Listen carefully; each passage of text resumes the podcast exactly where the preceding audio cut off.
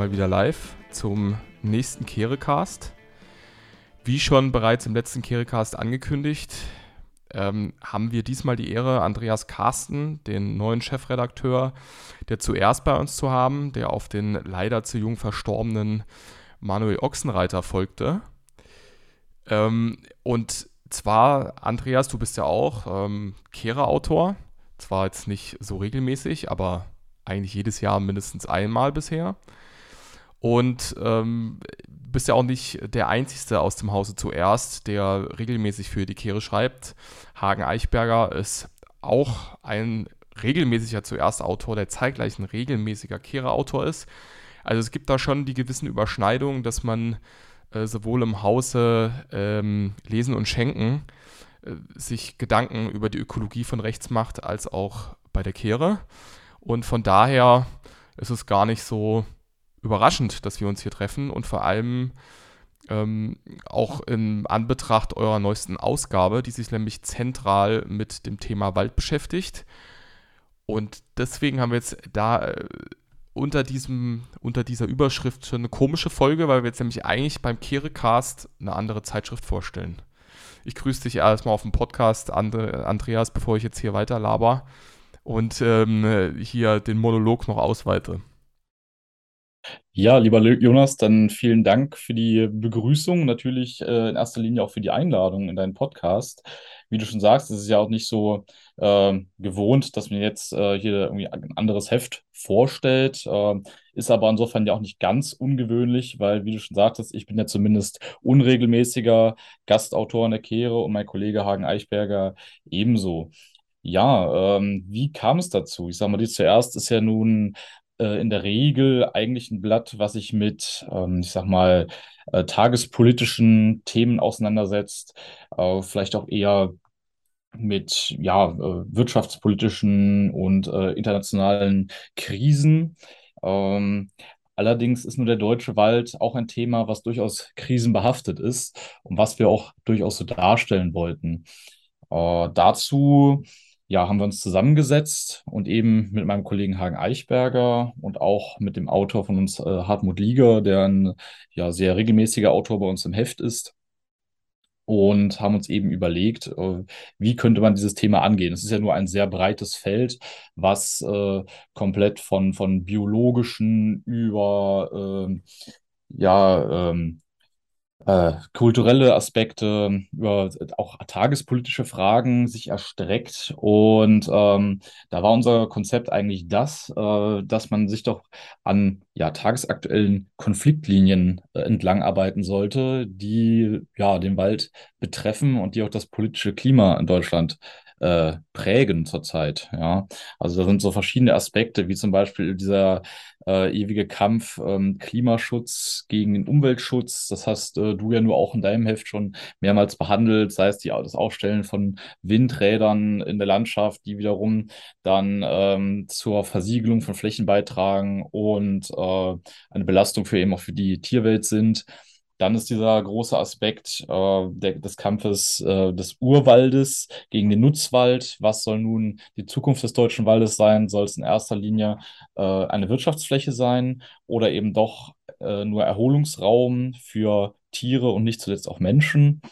Ja, ähm, dann ist noch ein ganz großer Aspekt, der natürlich aktuell den deutschen Wald belastet, das ganze Waldsterben was eben ähm, sowohl durch Schädlingsbefall in Form von Borkenkäfern als auch durch die zahlreichen Waldbrände der letzten Zeit beschleunigt wird. Das sind eben solche äh, zentralen Leitlinien, an denen wir uns hier kritisch orientiert haben. Und ähm, nicht zuletzt äh, als Adressat steht auch in diesem Heft auch auf dem Titel ähm, Rettet den Wald, rettet den deutschen Wald äh, in Klammern vor grünen Wahnvorstellungen. Dort haben wir uns eben auch daran abgearbeitet, wie die Grünen, die sich ja nur den Naturschutz, Umweltschutz ganz groß auf die Fahnen geschrieben haben, tatsächlich ähm, ja mit dem deutschen Wald verfahren und wie sie ihm im Alltag auch schaden, trotz ja der alltäglichen Bekundungen. So viel erstmal dazu von mir. Ein wichtiger Aufhänger, den ihr im Heft habt, ist ja ähm, die Frage, also du hast es jetzt auch schon äh, genannt, äh, was den Waldzustand anbelangt. Und das ist ja auch ein Thema, mit dem die Grünen damals sehr viel Aufmerksamkeit erregt haben. Nämlich äh, selbst wir als, äh, Leu als äh, Leute, die danach geboren sind, äh, nachdem dieses Thema so eine riesen Auf, äh, Aufmerksamkeit bekommen hat, nämlich das Waldsterben in den 80er Jahren. Ähm, wir als End 80er Jahre Geborene ähm, kennen es trotzdem. Also weil es ja so präsent war, also jeder kennt, der sich ein bisschen mit Politik beschäftigt äh, hat in seinem Leben, aus unserer Generation, der kennt auch die Diskussion vom Waldsterben, also weil sie in Deutschland ähnlich omnipräsent war wie jetzt ähm, die Atomdiskussion. Ähm, mhm. Ihr werft im, im, im Heft ja auch richtigerweise auf, dass dieses Waldsterben nicht eingetreten ist. Ach, übrigerweise, äh, übrigens äh, an, an der Stelle muss ich auch äh, darauf hinweisen, na, das ist jetzt die Zeit für die Eigenwerbung, dass wir im Heft Ressourcenknappheit ähm, gab es einen Text von Johannes Konstantin Pönskin, der sich auch genau mit dieser Waldsterbe-Thematik zumindest am Rande auseinandergesetzt hat. Also, äh, und was er da nämlich auch nochmal anprangert, deswegen greift er es auf, ist, dass dieses Waldsterben in der Art und Weise, wie es projiziert wurde, nicht eingetreten ist.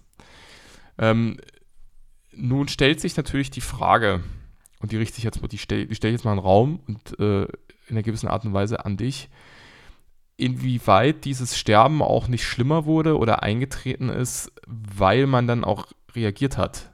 Ne? Also was wäre passiert, mhm. wenn dieser Austrag ähm, von Schwefeldioxid, das ist, glaube ich, was da so äh, das große Problem darstellt, äh, was von der Industrie emittiert wird, ausgestoßen wird und dann ähm, in Kombination, wenn es dann in äh, Kontakt mit Wassergerät, äh, also beziehungsweise dann mit Regen, ähm, dieser Regen dann einen sauren pH-Wert annimmt und äh, die Bäume schädigt.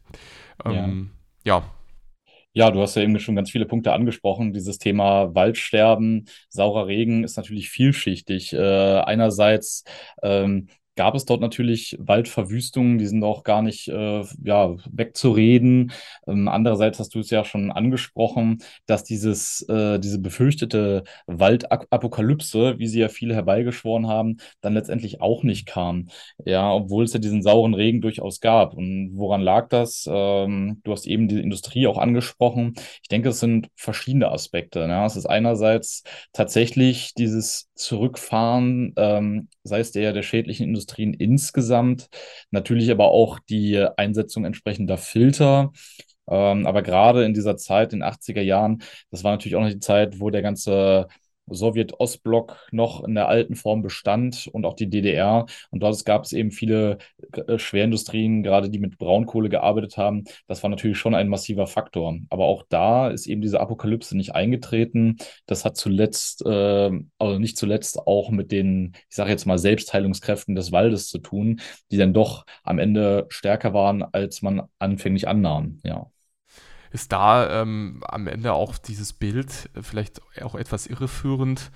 Also es hätte ja, wenn man es genau nimmt, einer unheimlichen Schadstoffdecke über ganz Deutschland äh, gebraucht, um dann auch wirklich den gesamten Wald äh, da niederliegen zu lassen. Ähm, ist das gerne dann immer so, also ich habe auch so das Gefühl, dass es gerne so ein, so, ein, so ein Faktor bei diesen apokalyptischen Erzählungen ist, dass dann auch alles äh, zerstört wird, obwohl dann unsere, also man den Menschen dann auch wieder mit seinem Ausstoß für so mächtig und weitreichend hält, dass er dann auch wirklich bis in die letzte Ecke vordringen kann und alles dann zerstört. Also ähm, wenn man sich die Bilder anschaut, dann wird es ja wahrscheinlich, äh, also dann ist es ja hauptsächlich eine Problematik gewesen, die für die Bereiche ähm, also für die Wälder von Belang waren, die hauptsächlich in der Nähe und in, hauptsächlich in Abregnungsbereichen äh, von dieser entsprechenden Industrie waren. Also nehmen wir jetzt mal die DDR, dann waren es Teile des Erzgebirges ja. oder vor allem Teile des Erzgebirges. Äh, von mehr weiß ich jetzt im, Kontext der DDR gar nicht, ob der Harz äh, auch so betroffen war. Ähm, ja, da zu diesen einzelnen Regionen kann ich jetzt leider auch nicht so viel sagen, wie das da in den einzelnen Staaten aussah. Aber ähm, es stimmt schon so, dass das durchaus ähm, eher punktuell war und nicht so weitflächig, wie man es befürchtet hat.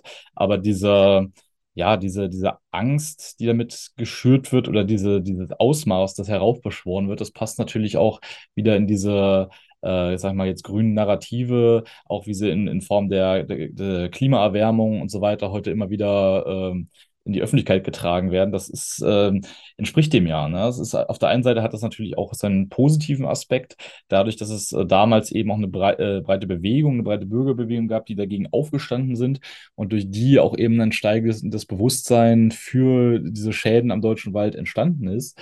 Andererseits wird natürlich auch dadurch viel Angst geschürt, die dann eben ähm, ja, ich sag mal, auch für weniger sinnvolle politische Ziele missbraucht wird, weil alles sozusagen ähm, im, im Lichte dieser Apokalypse äh, durchgeführt wird und jede politische Maßnahme damit gerechtfertigt wird. Ja.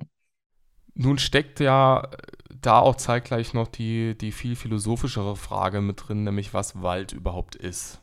Also die Frage, was ist denn oder wie sieht denn der deutsche Wald überhaupt aus? Äh, was charakterisiert ihn? Weil die Frage, die man sich dann auch stellen muss, ist ja, nehmen wir jetzt die Waldbrände äh, aktuell durch die ähm, zumindest Teile, ne? also vor allem jetzt in Brandenburg, ähm, aufgrund der naturräumlichen Bedingungen. Also man, das ist hier generell im deutschen Vergleich ziemlich trocken, vor allem in Sommermonaten. Man hat hier eher ein kontinentales Klima, also es bedeutet, man hat einen kalten, sehr kalten Winter, dazu dann aber im Gegensatz dazu dann einen sehr heißen Sommer, auch mit etwas weniger Niederschlägen als jetzt zum Beispiel in Nordrhein-Westfalen. Ähm, und das begünstigt natürlich ähm, Waldbrände. Dazu kommen diese ganzen Kiefermonokulturen, die es hier gibt. Ähm, ihr habt es auch im Heft ähm, so dargelegt. Ähm, äh, und dann hat man noch diese Entwicklung, dass die Niederschläge sich sukzessive immer mehr so verteilen, dass du quasi Spitzen hast im Winter, dass dann da vor allem der Regen fällt und dann im Sommer ähm, im Durchschnitt jetzt äh, sich äh, so bewegt, dass weniger Regen fällt. Und es begünstigt natürlich diese, diese Brandherde, äh, die vor allem meistens dann auch menschlich ausgelöst sind. Ähm, das muss man ja auch mal dazu sagen, äh, dass Großteil der Brände einfach deswegen entsteht, weil ähm, irgendjemand seine Kippe in den Wald geschmissen hat, um das mal ähm, das, das, das, mag jetzt nicht der direkte Brandgrund sein, aber im Endeffekt, ähm, wenn man es bildlich fassen will, dann ist es äh, der Grund. Ähm, nun hat man aber das Problem, dass man sich die Frage ja stellen muss, ist denn Waldbrände haben in der, in, in der Natur teilweise ja auch einen, ich nenne es jetzt mal, regenerativen Charakter. Na, also ähm, sie, der Wald lockert, also der vorige Wald lockert dadurch auf, wird an bestimmten Stellen komplett äh, vernichtet, so wie er vorher existierte. Aber darauf wächst dann ja auch relativ schnell und auch gerade durch die Asche, was dann, dann eine gute Düngung ist, wächst dann wieder ähm, neue Vegetation nach. Also es kommt neues Leben raus. Also was vorher aussah wie, die letzte, wie das letzte Zerstörungsfeld, ist dann, ähm, je nachdem, wann das Ganze passiert, ist dann spätestens im Frühling. Ähm, geht dann da auf einmal neues Leben auf, wie man es zum Beispiel vorher in der Form gar nicht gesehen hat. Also es entsteht ja schon wieder fast ein neues Ökosystem. Ähm, und von daher muss man sich ja auch von außen, wenn man äh, darüber reflektiert, die Frage stellen, ob diese Waldbrände dann oftmals nicht sogar eher ein Problem für die menschliche Nutzung sind, weil mhm. man Forstgrund verliert in dem Moment oder äh, man hat, äh, je nachdem, was es für ein Wald ist, der da brennt, ähm, dann hat man da ja auch vorher äh, forstwirtschaftlich drin gearbeitet und rein investiert und verliert dann die dortliche Biomasse. Ähm, also ist diese Waldbranddiskussion, die da am Ende geführt wird, ähm, am Ende nicht einfach auch nur eine, eine, eine, menschliche Nutzungsfrage und gar nicht so sehr eine Frage der, des, der eigentlichen, des eigentlichen Naturschutzes. Ja, menschliche Nutzungsfrage, ganz klar. Ja, das, das ist äh, der Hauptaspekt. Ich meine, natürlich ähm, wird durch Waldbrände Natur zerstört. Es werden auch äh, Lebensräume von Tieren zerstört.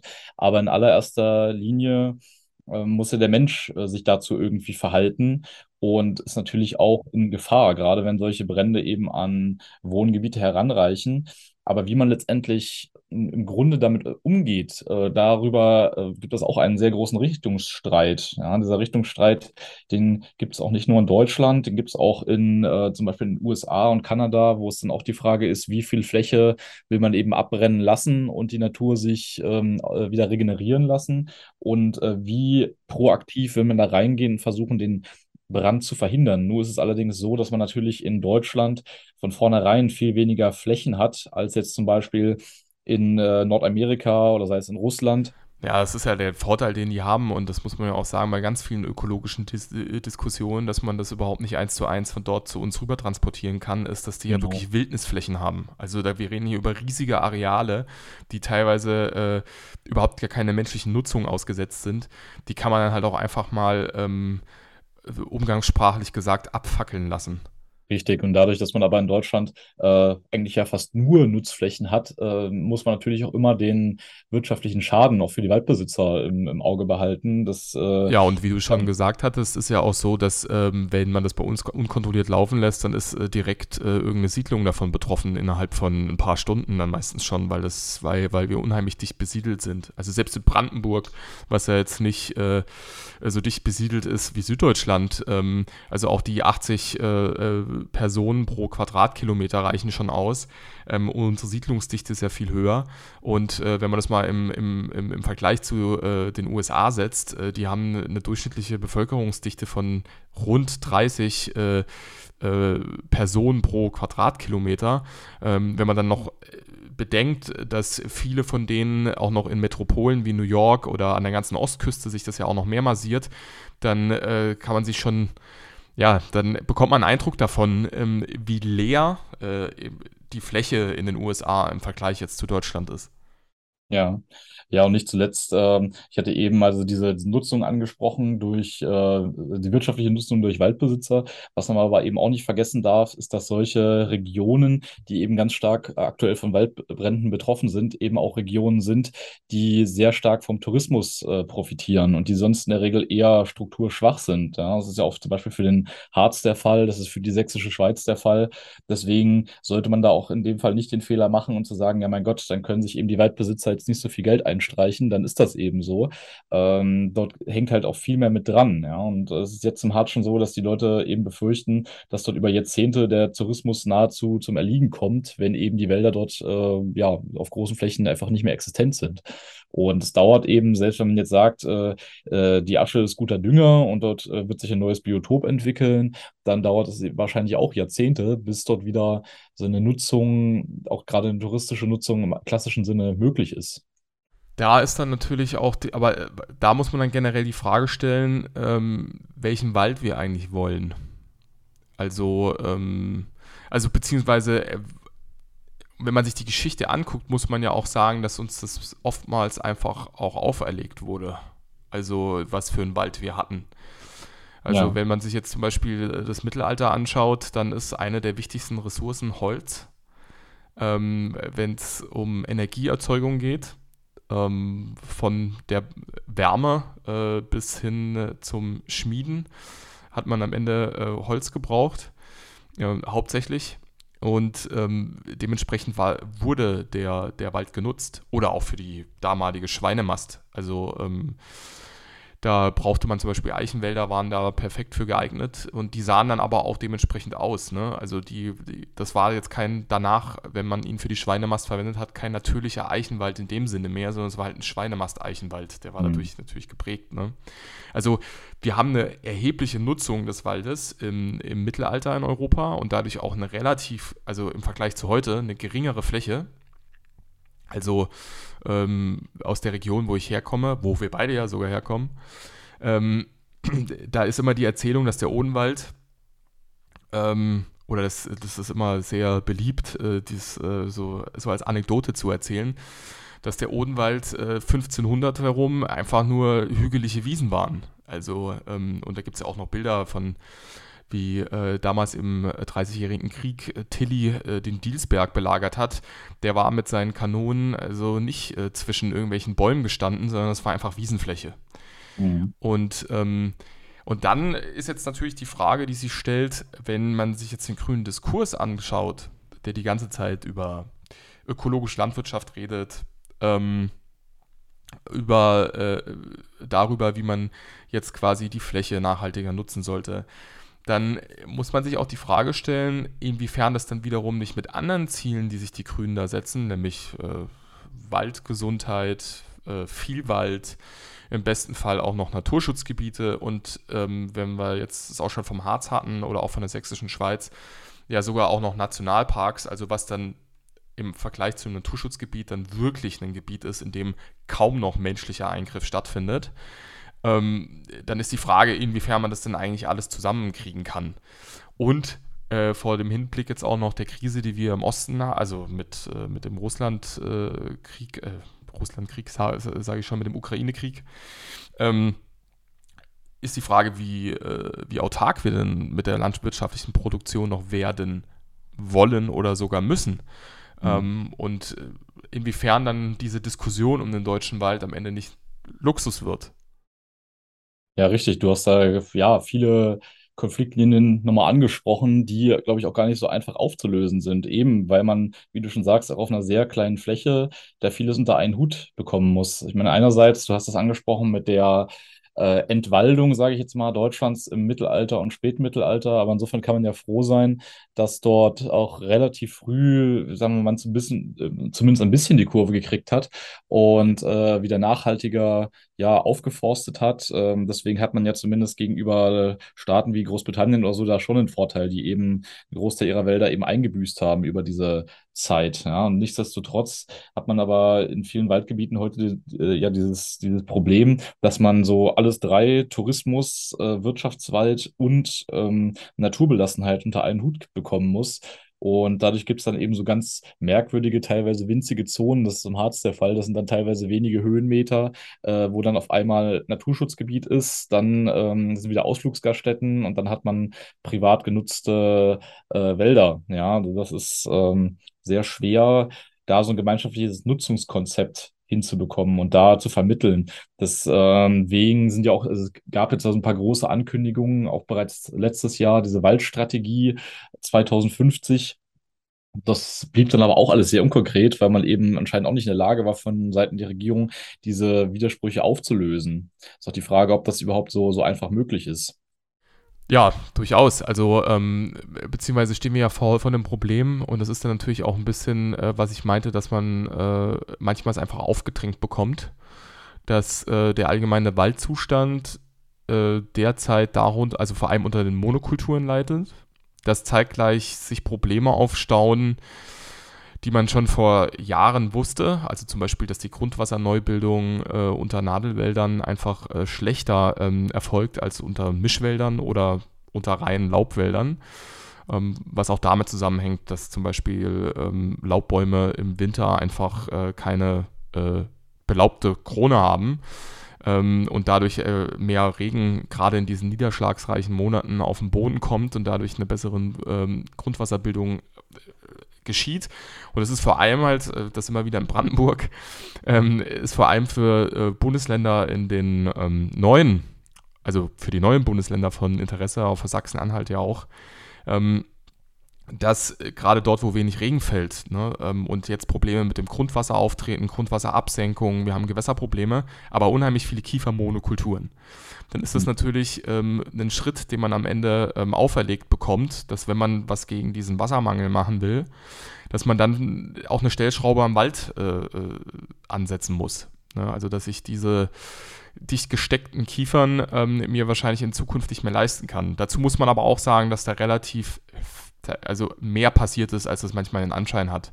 Mhm. Und dass natürlich Waldwirtschaft, das ist das, was mancher dann auch so vergisst, das sind, es ist eine Generationenfrage. Also bis du ähm, einen Wald umgebaut hast ähm, und man dann vor ihm steht und diesen Umbau dann auch wirklich richtig sieht, das, da reden wir ja nicht über ähm, ein Jahrzehnt oder über zwei, sondern da reden wir im Endeffekt darüber, dass der, der Großvater, der den Waldumbau angefangen hat, das an seinen Enkel dann übergibt. Ja, ganz richtig. Das, äh, ich denke auch, das ist eine Generationenfrage. Und man darf eben auch nicht den Fehler machen, ähm, obwohl man eben jetzt gerade in deutschen Wäldern viel äh, Brachen und Zerstörung sieht, sei es durch die Brände, sei es durch den Borkenkäferbefall. Äh, man sollte sich nicht darüber hinwegtäuschen lassen, dass ja bereits auch viel getan wird. Ja, ich sag mal, diese, dieses Problem der Monokulturen ähm, ist ja allgemein bekannt. Und ich denke auch, dass es wenige gibt, die dem irgendwie widersprechen oder die jetzt sagen, man muss da nicht gegensteuern und äh, in irgendeiner Form Mischwälder ja, äh, nach vorne treiben. Das, das, Problem ist eher halt, äh, wie, wie man das angeht. Ja, ob man zum Beispiel, äh, ist eine Frage, ob man erst den alten äh, Fichten- und Kiefernwald komplett äh, ja sozusagen vergammeln lässt und erstmal alles sich selbst überlässt und dann anfängt oder dann das weiter dann intensiver betreibt oder ob man eben schon entsprechend Laubbäume dazwischen setzt. Ja, eine andere Frage ist noch, welche Arten man dafür nimmt. Da gibt es ja immer wieder die Pläne, jetzt so auch ausländische klimaresistente Arten da zu nutzen, wie Douglasien oder Roteichen oder ähnlich, ähnliches. Und da gibt es aber eben auch wieder eine Gegenbewegung, die sagen, nein, man sollte möglichst halt keine nicht heimischen Arten da unterbringen und den deutschen Wald so belassen, wie er ist. Aber da ist halt die Frage, ja, was ist eben diese, diese Belassenheit, ja, weil die ja eben durch diese Monokulturen eh schon zerstört wurde. Und nun muss man sich halt eben Gedanken machen, wie kommt man da wieder zu einer, zu einem gesunden Status quo, sage ich mal. Hm.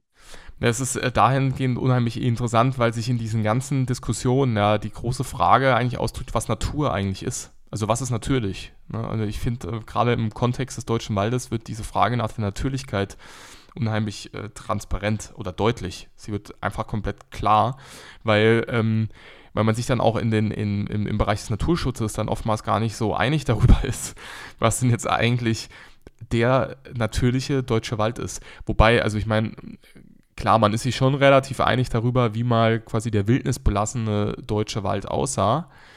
Ähm, aber die Frage ist natürlich auch, ähm, und das hast du jetzt mit Douglasie und so weiter angesprochen, ähm, unter verschiedenen, äh, unter anderen Bedingungen, die sich dann über die Zeit entwickeln, ist ja auch ein Wandel dieser Natürlichkeit dann da. Natürlich in langen Zeitabschnitten, aber er wäre, er ist generell da. Ne? Also ich meine, wir hatten mal eine Eiszeit und äh, heute haben wir eher eine Warmzeit. Ähm, ähm, und da, da entwickelt sich natürlich auf unserem Boden eine andere, andere Form von Wald. Mhm. Und daher wär, ist natürlich auch die Frage, ob vielleicht nicht in irgendwie, ich weiß nicht wie vielen Jahrhunderten, dann eben äh, eine bestimmte Eichenart, die vorher hier mal äh, quasi die, der natürliche heimische Besatz war, es dann nicht mehr ist. Ähm, aber es ist dahingehend auch noch ganz interessant, weil es generell die Frage stellt, und dann ist es aber auch vielleicht, was ich meinte, dass die, die, die Zwänge, die sich auftun, dann diese Diskussion am Ende eh beenden. Weil wenn wir uns anschauen, äh, Stichwort Gaspreise und äh, wie die Leute mittlerweile auch Holz aufgekauft haben, man kriegt es ja auch kaum noch. Ähm, also wenn, dann bekommst du ja nur zu absolut, äh, absoluten Abzockerpreisen. Mhm. Ähm, dann ist ja eh die Frage, ob man sich dann dieses Wildnisareal, also diesen verwunschenen Wald, ähm, wie man ihn sich so ähm, romantisch denn dann überhaupt noch leisten kann. Und dann, ähm, oder diese Diskussion, oder wie viel kann man sich davon leisten. Ne? Also, weil es ist jetzt ganz beliebt und vor allem auch gerade in so einem, in, in, in den grünen Diskursen, ähm, die Wildnis zu glorifizieren. Äh, das vor allem, und das dann auch so, das, deswegen habe ich es auch nochmal so betont mit den USA. Das, was da auch immer gerne auftritt, ist, dass ähm, man dann auf Kanada oder äh, Finnland oder auf, äh, oder auf die USA eben verweist. Aber das, die, die agieren unter vollkommen anderen Bedingungen, als wir das tun. Also ähm, ich, wenn ich in Deutschland anfange, einen ähnlichen Wildnisansatz zu praktizieren, dann stoße ich ganz schnell an Grenzen beziehungsweise in, auf Konkurrenzen, auf Nutzungskonkurrenzen, die ich dann in, in, in, in Kanada äh, zum Beispiel bei weitem nicht so schnell erreiche. Da kann ich ja viel, viel länger mich über irgendwelche größere Wildnisareale unterhalten. Und ähm, das ist auch in einer gewissen Art und Weise die Diskussion, die man beim Wolf hat. Das bedeutet jetzt nicht, dass man äh, generell, weil Deutschland dicht besiedelt ist und hier dann irgendwelche Nutzungskonkurrenzen äh, ähm, auftreten oder Konflikte, dass man sich damit nicht auseinandersetzen sollte und da irgendeinen Weg finden sollte. Aber man muss es eben bedenken und kann deswegen nicht einfach eins zu eins solche Konzepte importieren, die ähm, ja, die vielleicht in Finnland fu funktionieren mögen ähm, oder vielleicht auch in den Karpaten, aber ähm, halt nicht bei uns. Und ja. ähm, mhm. ich glaube, das ist ein ganz zentraler Punkt, auch wenn es um die Frage des Zuku der, der Zukunft des deutschen Waldes geht.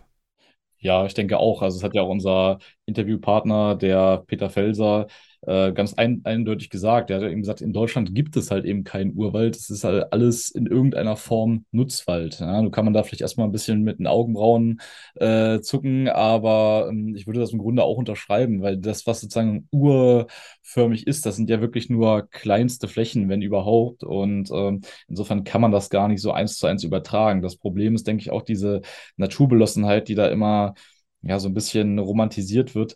Äh, das ist wahrscheinlich auch oft ein Konzept, was, was eher aus der, der Geschichte, aus der deutschen Romantik herrührt. Da können wir vielleicht später nochmal kurz zu kommen.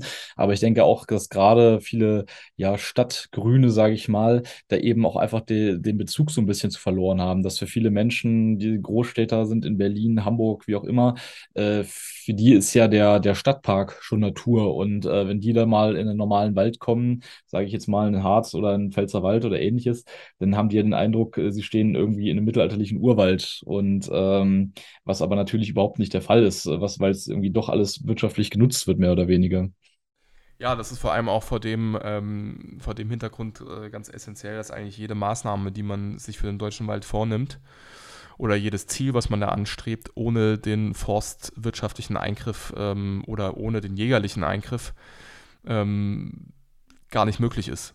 Also auch diese Diskussion darüber, ähm, ob man jetzt dann mehr Wild schießt. Ne? Also um diese den Waldumbau voranzubringen, weil ähm, das Wild die jungen Bäume anfressen würde ähm, und damit diesen, äh, diesen Umbau gefährdet. Aber man kann es ja eigentlich nie sich selbst überlassen. Ne? Also weil das ja eigentlich so eine kontrollierte Umwelt ist. Und ähm, ich glaube aber, dass natürlich die Frage, die man dann äh, wiederum äh, da diskutieren muss, ist, ähm, ob denn der naturnahe Wald, also derjenige, der jetzt äh, näher an seinem Ursprung ist, ob der dann auch nicht die Forst, das forstwirtschaftliche Ziel ist, weil er eben auch die resilientere Form ist. Also auch in langen Zeiträumen. Ne? Also ich glaube, mhm. dass das ein wichtiger Schritt ist, diese Nachhaltigkeit ähm, also die ja, das ist, äh, du hast es indirekt schon vorhin angeschnitten. Der Begriff Nachhaltigkeit kommt ursprünglich aus der deutschen Forstwirtschaft ähm, und bezeichnet erstmal einfach nur, dass ich so viel Holz entnehme in einem Zeitraum, wie in diesem, also wie in diesem Zeitraum dann auch wieder nachwächst. Also dass ich nicht irgendwann auf einer leeren Fläche stehe und gar kein Holz mehr äh, ähm, aus dem Wald hole, sondern ich immer äh, eine gewisse Form, äh, eine gewisse Menge an Holz herausholen kann. Mhm. Und ähm, da ist dann die Frage, ob man die Nachhaltigkeit dann nicht erweitern muss um den Aspekt äh, ne, des Zeitraums. Also, ähm, was ich schon angeschnitten hatte mit äh, der Grundwasserneubildung. Ne? Also im ersten Moment mag man einen Kiefernmonokultur ja nachhaltig bewirtschaften können nach diesem Prinzip. Also ich äh, stelle Kiefer hin und nach 40 Jahren hole ich so und so, also ich hole dann über die Zeit so und so viel Kiefer wieder raus und setze so und so viel Kiefer wieder nach. Dann bin ich ja erstmal komplett im Konzept der Nachhaltigkeit drin. Ähm, aber zeitgleich ähm, verletzt sich wiederum andere Nachhaltigkeitsparameter, Stichwort Wasser. Ähm, und dann, ja, also wäre jetzt, also mein Ansatz, den ich, den ich setzen würde, wäre, ähm, den, den, Wald in, also diese Nachhaltigkeitsperspektive zu erweitern und den deutschen Wald in dieser Art und Weise ähm, zu bewirtschaften um dadurch dann aber auch, ähm, was es zeitgleich mit sich bringen würde, ist natürlich auch eine höhere Artenvielfalt. Ähm, also weil dies äh, ganz andere Lebensräume sind, ähm, die man da schafft. Und ähm, ja, also man, man äh, dadurch zu einer ähm, widerstandsfähigeren Form des Waldes auch kommt.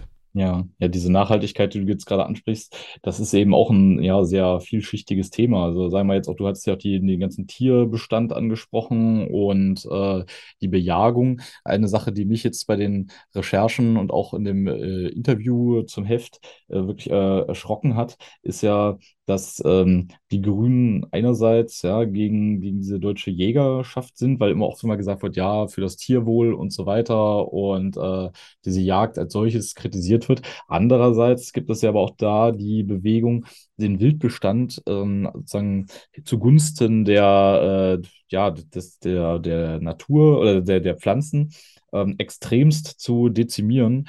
Äh, also auch wirklich äh, quasi fast auszurotten, damit wirklich auch ja kein äh, Tier dort mehr irgendwelche Triebe so abfressen kann.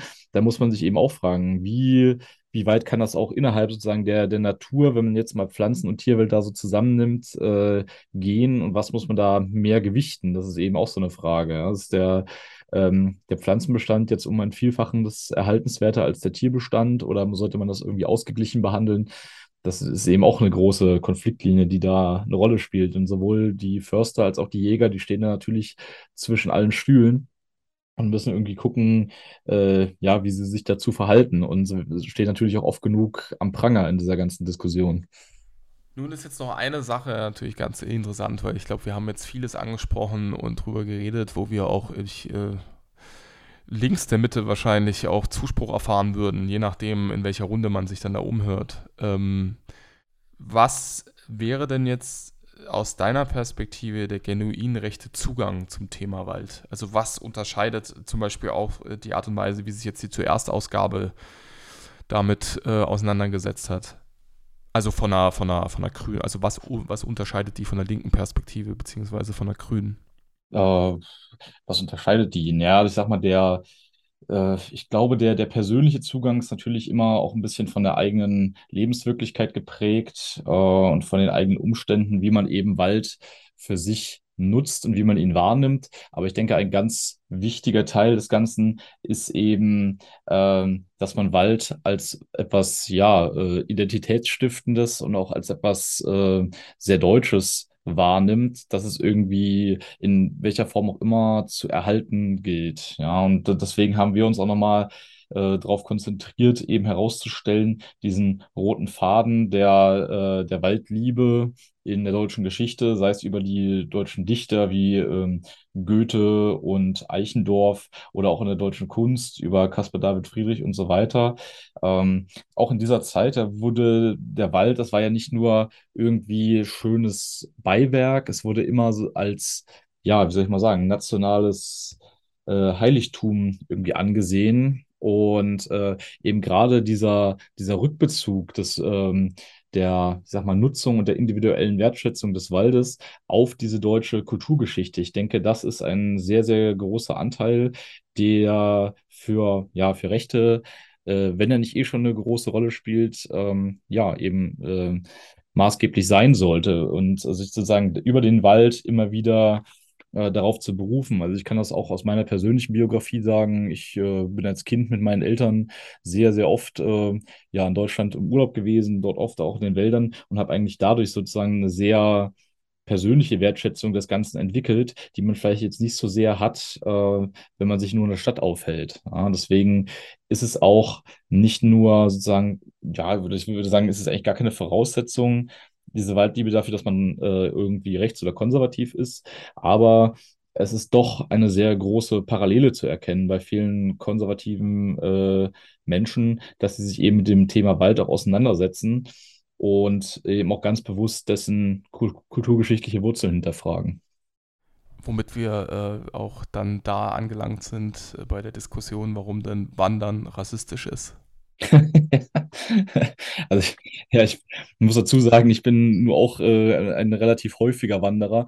Und äh, mir ist das selbst schon aufgefallen, dass äh, es ungefähr nur, eigentlich nur zwei Gruppen, zumindest junger Leute gibt, die man dort antrifft. Das sind in der Regel eher, ich sag mal jetzt, äh, rechter orientierte Jugendliche, meist auch eher Männergruppen oder eben sehr linksorientierte. Das ist sehr interessant, dass es da eigentlich kaum ein Dazwischen gibt und äh, die, ich sag mal, deutsche Jugend der Mitte in den Wäldern eher wenig anzutreffen ist. du darfst aber darfst auch nicht äh, die Rentner mit den, Nord mit den Nordic Walking äh, Stöcken vergessen. Ja, das stimmt natürlich, ja. Die, das ist auch sein ganz eigener Typus. Wobei man auch sagen muss, ähm, man kann, ich finde, man kann äh, zumindest den Mitteleuropäer immer ganz gut auch im weiter entfernten Ausland äh, erkennen. Er begibt sich nämlich in Naturräume, als ob er sich ähm, auf die Besteigung des Nanga Parbat vorbereitet.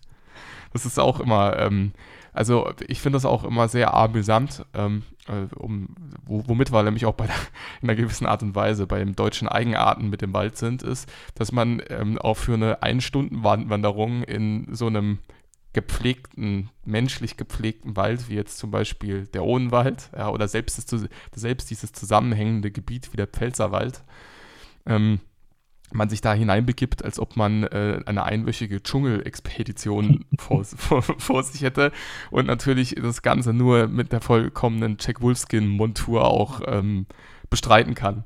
Also der Deutsche geht in seinem Waldgang sehr vorbereitet. Das muss man schon, das muss man schon sagen muss auch sagen, ich habe mich da mein Leben lang drüber amüsiert äh, und das auch lange abgelehnt. Bin dann tatsächlich als Jugendlicher lieber mit einem alten Bundeswehrrucksack und irgendwelchen Arbeitsschuhen wandern gegangen, um eben nicht zu dieser äh, Jack Wolfskin-Truppe äh, zu gehören. Aber äh, andererseits muss man auch immer sagen, und das ist natürlich ein sehr äh, geschicktes Marketing der ganzen Outdoor-Industrie. Also da muss man wirklich äh, den Hut ziehen, wie erfolgreich die es geschafft haben, verschiedenste Schichten vom frischen Studenten bis hin zum 80-jährigen Hundegänger äh, anzusprechen.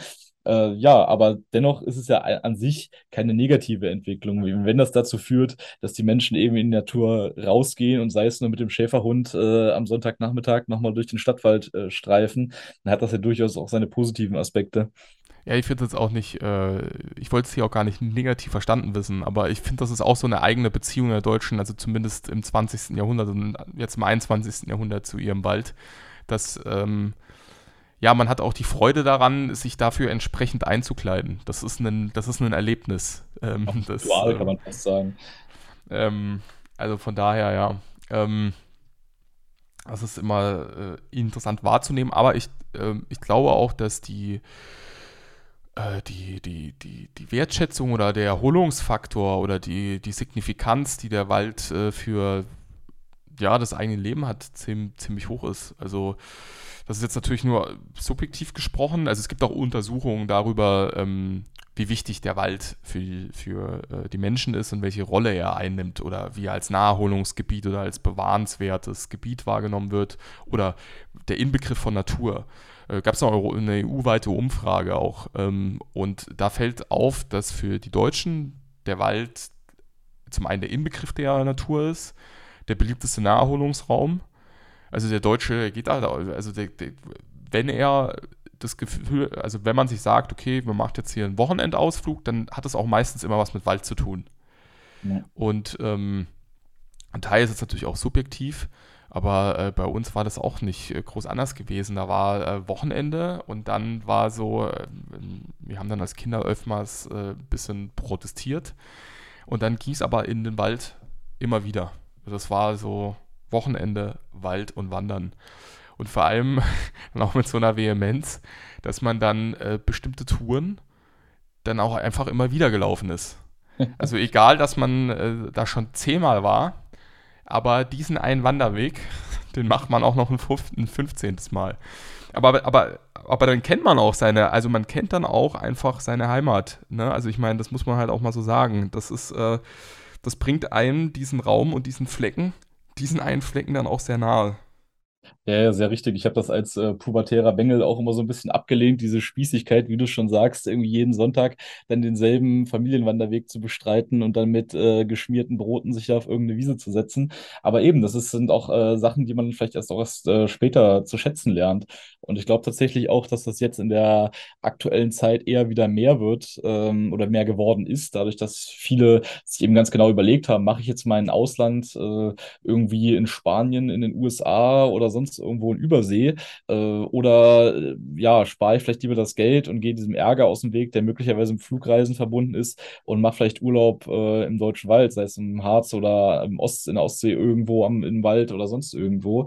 Ich denke schon, dass das mehr geworden ist wieder, dass äh, Menschen das auch wieder zu, zu schätzen lernen und auch äh, vielleicht dann auch so denken, dann äh, nehme ich meine Kinder einfach mal doch dahin mit und versuche denen das zu zeigen, was die Eltern vielleicht noch aus der Kindheit kennen, aber viele junge Leute heute gar nicht mehr so kennengelernt haben. Ja, also als äh, Zusammenfassung unseres Podcasts, ähm, als die Essenz, die wir herausholen, wäre eigentlich die Losung, dass man weniger, äh, weniger Europapark wagen, sondern mehr Schwarzwald. ähm, also ja, ganz, so, ganz so runterbrechen würde ich das jetzt nicht. Das ist vielleicht ein Vergleich, der dann doch etwas hinkt. Ja, nein, aber ich äh, äh, ja, um das vielleicht von meiner Warte nochmal zu sagen, wäre, äh, man sollte eben immer vorsichtig sein mit einfachen Versprechungen und äh, eben auch dieser ich sage jetzt mal, äh, linken, grünen Gesinnungsethik halt nicht auf den Leim gehen, dass da immer äh, von Umweltschutz, Naturschutz und so fabuliert wird, aber man sollte eben ganz genau gucken, was passiert da, eben auch mit äh, dem Aufstellen von Windrädern und so weiter. Äh, nützt das unserer Natur oder schadet es ihr eher? Und ähm, wie sieht das Ganze eben, was wir ja auch hatten, das Thema, wie, wie ist die Entwicklung dann eben in 10, 20, 30 Jahren? Und äh, was werden unsere Kinder von dieser politischen Agenda haben? Das sollte man sich eben immer ganz genau überlegen. Ja, um ähm, meine polemische Vereinfachung nochmal äh, zu erweitern und äh, da nochmal hinzuzufügen, ist, glaube ich, dass wenn man über die Essenz des deutschen Waldes nachdenkt, was macht ihn aus, äh, was ist es, woraus setzt er sich zusammen, dass man daran ganz gut auch diese, diese Ambivalenz innerhalb des Natur- und Umweltschutzes äh, erfährt und dann auf einmal auch sieht. Ne? Also wenn man sich damit eindringlich beschäftigt. Also, dass es immer schwierig ist, ähm, dann wirklich zu sagen, ähm, naja, also was ist jetzt der Punkt, darf der Mensch es nicht nutzen, wie weit, inwieweit darf er es nutzen, inwieweit müssen wir es am Ende nutzen ähm, und ist es am Ende nicht auch eher eine Frage der Koexistenz? Ne? Also, dass ich damit behutsam umgehe und damit zeitgleich sowohl für uns als Menschen als auch ähm, die heimische äh, Flora und Fauna ähm, ja einen Ort schaffe, der floriert oder der in einem, in einem, ich nenne es mal einfach in einem guten Zustand ist. Ähm, und von daher ist ähm, der, der deutsche Wald in einer gewissen Art und Weise die Manifestierung der Frage oder die, die Gestalt ähm, die Frage des Naturschutzes als Gestalt, um es mal von Karl Schmidt abzuleiten. Sehr intellektuell formuliert jetzt, äh, aber ja, grundsätzlich. Äh, ja, ich musste ja wieder von Jack Wolfskin und Europa Park wieder irgendwie auf, äh, auf äh, die, die höheren Ebenen des geistigen Denkens zurückkommen. Na, ein Glück, dass wir nicht auf den äh, niedrigen Rängen des Geisteszustands verweilen. Äh, ja, na gut. Ähm, dann, wenn du erlaubst, würde ich nochmal die Gelegenheit nutzen, einfach das Heft nochmal etwas äh, als solches bewerben. Ähm, ich, Andi, ja. ich, ich mache hier die Werbung. Na gut. Also, ich nehme ich, ich nehm dir das jetzt einfach ab, ja, weil das ist hier der Kerecast. Ja, In dem Sinne ne, ähm, fahre fahr ich jetzt einfach dem Chefredakteur da zuerst durchs Wort und empfehle jedem Leser ähm, einen Blick in dieses Heft zu werfen, es zu kaufen. Ähm, Gibt es ja an jedem gut sortierten deutschen Kiosk. Ähm, ihr seid, seid ihr über das Bahnhof-Kiosk hinaus vertreten oder bloß am Bahnhof? Hauptsächlich an den Bahnhofskiosken. Äh, früher waren wir auch bei allen möglichen anderen äh, Supermarktketten erhältlich. Äh, das ist aber aufgrund von politischem Druck nicht immer in allen mehr der Fall. Ansonsten auch gerne über äh, zuerst.de zu beziehen. Äh, genau, ja. Ja, ist ja eh immer besser, wenn man direkt ähm, beim Erzeuger bestellt weil dann gibt es nicht noch irgendwelches Geld, was man ähm, an den Vertrieb und äh, sonst irgendwelche Zwischenhändler abdrücken muss. Das landet dann nämlich immer direkt bei denjenigen, die's, äh, die dieses Heft auch erstellen. Ähm, ja, und ansonsten kann ich dann nochmal äh, jetzt hier natürlich auf die Kehre verweisen, äh, nämlich die zur Ressourcenknappheit. Da war der Wald, äh, wie erwähnt, ja auch schon mal Thema. Und äh, in, im letzten Heft Nahrung auch, ähm, einfach indirekt Ne? Also weil es da vor allem auch um die Frage der Flächennutzung ging. Ja, in diesem Sinne, Andi, freut es ja. mich, dass ähm, du dir Zeit genommen hast, hier äh, das neue Heft vorzustellen und über den Wald äh, zu reden. Und ich hoffe, dass du demnächst mal wieder einen Artikel für die Kira einreichst. Ja, ja, ich denke, aber das wird sich schon bewerkstelligen lassen. Ähm, du kennst mich ja, ich schreibe ja durchaus gerne mal, aber man muss mir dann doch immer mal wieder etwas äh, ja, auf die Finger hauen. Dann äh, wird das auch wieder was und ja, würde mich trotzdem freuen. Und dann bedanke ich mich ganz herzlich für die Einladung. Wir sind auch nicht ganz am Ende, weil äh, das letzte Heft dieses Jahr wird nämlich äh, Thema Ökofaschismus und jetzt ähm, stelle ich dir jetzt einfach mal die Aufgabe, die Gedanken darüber zu machen, inwiefern du denn das Thema Wald und Ökofaschismus zusammenbringst. Und dann wird das der Artikel zum Ende des Jahres, den du einreichst. Ich denke, das wird sich bewerkstelligen lassen. Und äh, wenn ich mich rechtzeitig ransetze, dann könnte das durchaus ein Knaller werden. ich hoffe es mal. Äh, ja, das war's von uns. Ähm, Ich weiß nicht, wann wir uns zum nächsten Kehre-Podcast hören. Äh, ich kann jetzt hier leider wie beim letzten Mal nicht noch einen neuen ankündigen. Wir werden sehen und dann hören, wenn er kommt. Und ja, bis dahin wünsche ich dann eine schöne Kehre-Lektüre mit der nächsten Kehre, äh, dem offenen Heft, äh, was als nächstes kommt im Herbst, Anfang Herbst. Äh, die Überwucherung 2. Im Rundbrief habe ich es schon mal äh, angekündigt äh, für diejenigen, die hier zuhören und den Rundbrief von uns nicht erhalten. Es wird einen Beitrag von Benedikt Kaiser geben zur neuen Rechten und Ökologie. Martin Sellner hat äh, zu Transhumanismus, ähm, er hat eine Kritik am Transhumanismus aus ökologischer Perspektive verfasst. Und äh, Nils Wegner hat sich den streitbaren Juna-Bomber ähm, nochmal ganz genau unter die Lupe genommen. Also es äh, wird einiges geboten und ja, damit ist jetzt hier auch endlich Schluss.